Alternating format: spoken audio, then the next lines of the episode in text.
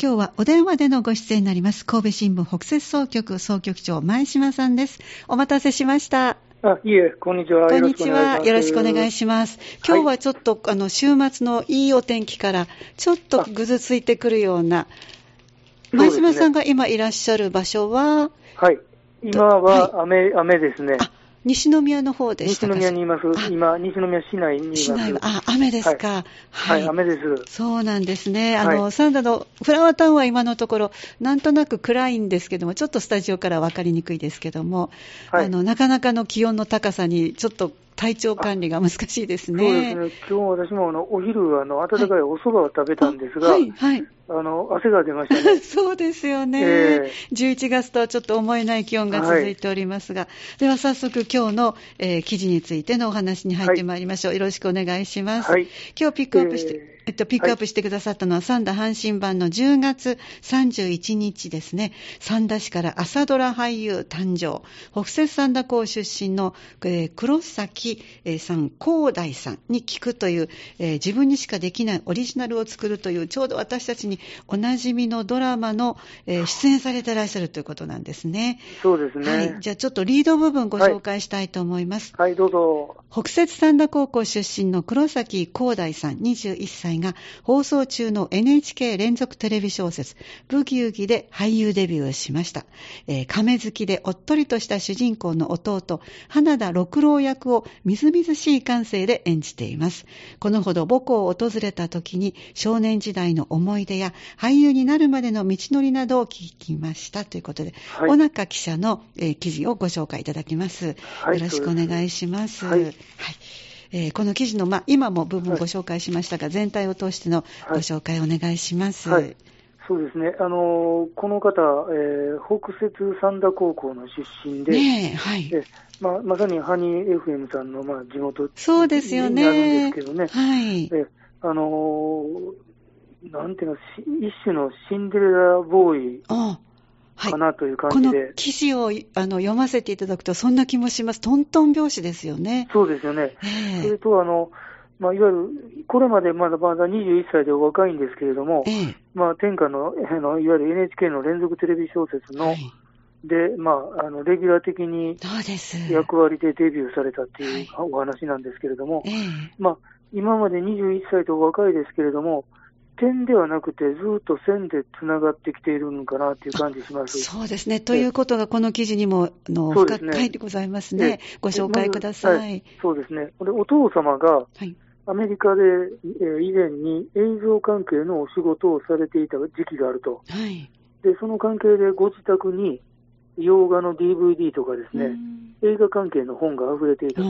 いい環境ですね。そうですね。で、幼い頃から身近にそういうものがあるので、うん、まあ、あの映画の初めて見たのが、スター・ウォーズ。あはい、今、いわゆる、まあ、記事にもありますが、あの王道の SF 映画ですね、うん、そうですね。はい。で、その影響、影響は衝撃を受けましてですね、で、その生まれる前の作品も含めて、うん、いろんな、あの、スター・ウォーズ以外にも洋画に触れてきたと。で、えー、ただそのお父様とか、まあ、お母さんとかですね、隠してきた趣味が、まあ、あったと。隠していた趣味ですね。隠していた趣味ですね。あの、それが、まあ、あの、まあ、可愛いことなんですけども、はい、好きな作品の俳優の演技をして遊ぶと。ねいや隠れて遊んでたんでしょうね。面白いですね。えー、で、服装とかも似せて、えー、鏡の前で、表情とかセリフを真似て、俳優になりきって、まあ一人でやってたんですよね。まあお母さんのあの、三面鏡とっていうんでしょうか？ね今もうないのかもしれませんけど、あの、昔やったらね、三面鏡みたいなところの前ありましたよね。えー、で、えー、っと、それで、またこれがまた渋いというか、はい、なかなか面白いのが、人生最高の映画が、はい、ララランド、名作ですよね、あの、ミュージカルって、ミュージカルっていうんでしょうか。はいで、ヒロインのエマ・ストーンも、あれ、女の人ですよね。うん、エマ・ストーンの真似もした、ということですね。えー、で、これがまあ、いわゆる子供さんの時代なんですが、はい、で、北さん、あの、北摂三田高校に入られてからは、やはり繋がっていましてね、あの、同級生のお友達に、脚本書くのが好きな人がいて、うん、いいですね。で、まあ、お二人か、まあ、その周辺の友人も含めていたと思いますが、えーうん、ドラマ制作にのめり込んだと。はい、で、文化祭で約20分のサスペンスドラマも制作して、えー、発表会で最優秀賞を受賞していると。すごい、そうなんですね。いうことですね。形にどんどんしていってらっしゃいますね。そうですね。だから、切れてないんですね。ね途切れ、あ、切れてるか、途切れていないんですね。そう、本当ですね。はい。で、大学に進学されてからも、うん、あ進学されたのは法学部なんですが、ええ、いわゆる学んだのは映像関係の著作権。を学ぼうということで法学部に進まれて、えー、コンピューターグラフィックなどの勉強は独学で始めたと。すごい。いうことですね。えー、で、そんなある時、また一つ節目がありまして、えー、芸能事務所の役者オーディションに応募したんですね。はい。で、えー、そのオーディションの合格者の得点が1年間の演技の勉強だったということで、で8回のワークショップもあると。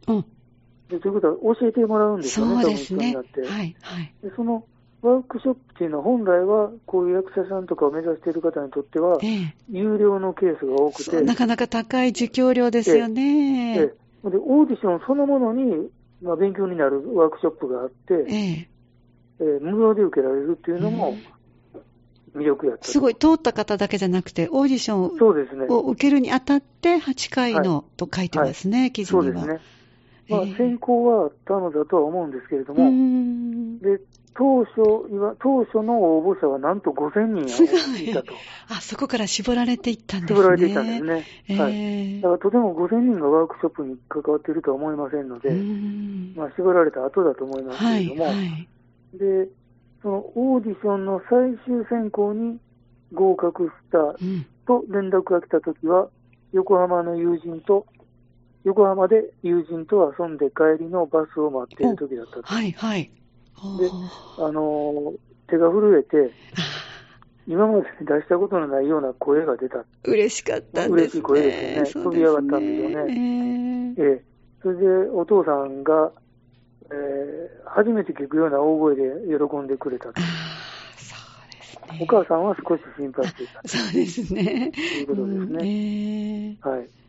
で、またさらに続きましてですね、えー、えー、映画のドラマとかのオーディションも受けて、受けて、はい、で、事務所に入って初めて受けた映画、さようならホヤマンという、はい、11月3日公開ですね。まだ始まったばっかりですね。そうですね。はい。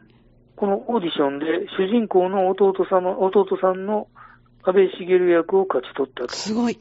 これがデビュー作ですね。すごい。はい。はい、で、まあ、その映画にも出られて、で今回の朝ドラにそろそろお話が移らないといけないと思うんですが、えーはい、あの、これもオーディションで決まってますね。そうなんですよね。記事に出てますね。はい。はい、で、出演が決まってからは、舞い上がれとか、過去のやつですね。はい、はい。それから、らんまん。はい、ついこの間までの。はい。研究して。ええで、最初の現場入りの時は、死ぬほど緊張したと。初々しい感想。はい。そうですね。えー、で、まあ、今朝の、あの、ブギウギも出ておられましたけど、亀を手に。そうですね。はい。はい、で、六郎を演じる上で自分の性格も生かしたということですね。えー、で、えー、自分も、あの、じゃあ、六郎さんはピュアなんだと。あ、そうですね。はい、確かに。考えるようにしたと。はい、えー、で、自分もピュアだと、まあ、人に言われてきたので、えー、好奇心も強いこともあって、それも演技に生かしましたと、いうことですね。それと、あの演技の工夫の中の一つはですね、えー、まあ、六郎という人は亀が好きで、ずっとそうそう、まあ、そうですね、毛さも持ってましたよね、はい、で。すね。はい。で、いつも亀と亀と一緒にいるから、亀亀のように首がちょっと出ているような姿勢。ちょうど記事の写真がね、本当にそんな姿勢をとってますね。そ、ねえそれを意識しているようです。なるほどね。はい。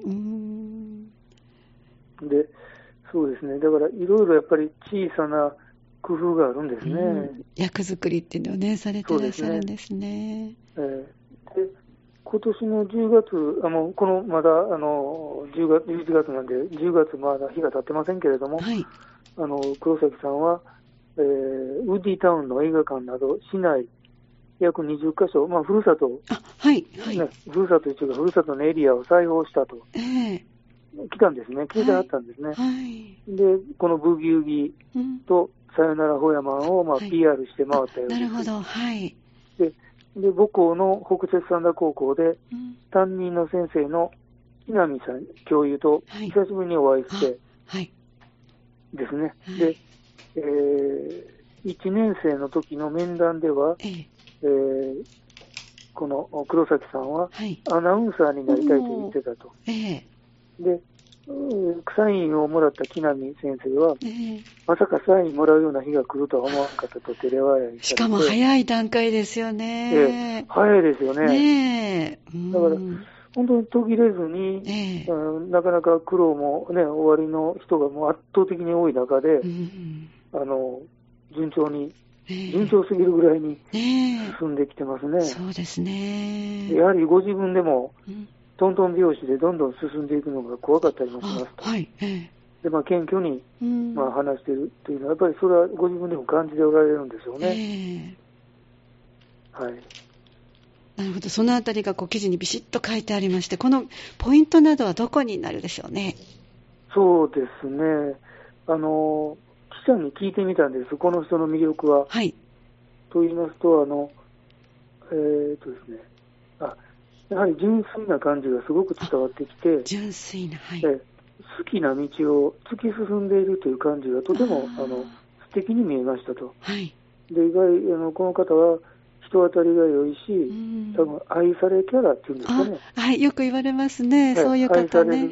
はい、人に好かれるキャラクターはいなんでしょうね。えー、えー、そこがまあ魅力な方で、えーえー、やっぱりこの幸運に今現在歩まれている、歩まれているのは、うん、そういうところに裏付けされているのかなという。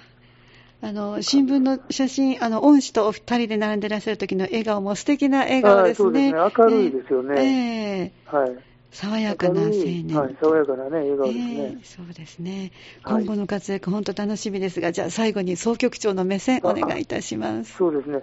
あの最後にこの方が、あのこの方というか、黒崎さんがご自分でまあおっしゃっているのが、はい、まあ、ミソかなと思うんですけど、はい、あの綺麗な顔でもスタイルがめっちゃ言うわけでもないと自分が、ただ自分にしかできないオリジナルを作って、はい、俳優世界の隙間を見つけていきたいと。なるほどね。まあ、決してロイヤルロードの王道を歩むとかではなくて、えー、まあ、自分の個性を生かしていくって、まあ、そういうことは客観的に見つめてはるっていうのも、そうですね。ねなんていうか、自分の立ち位置を、えーまあ、掴んでおられるのかなっていうのも、やはり、若いのに、若いのに、ね、ところが、まあ、まあ、順調なうん、根拠というか秘訣になっているんでしょうね。えー、これからもあのぜひ黒崎光大さんというこのお名前をしっかり覚えて応援していきたいですね。はい、そうですね、本当にそうですね、えー、本当にそうですね、注目したいですね。はいありがとうございました。はい、またスタジオの方でもお待ちしております。はい、ありがとうございました。はい、失礼いたします。ますお話をお伺いしましたのは神戸新聞北摂総局総局長前島さんでした。神戸新聞オンラインでした。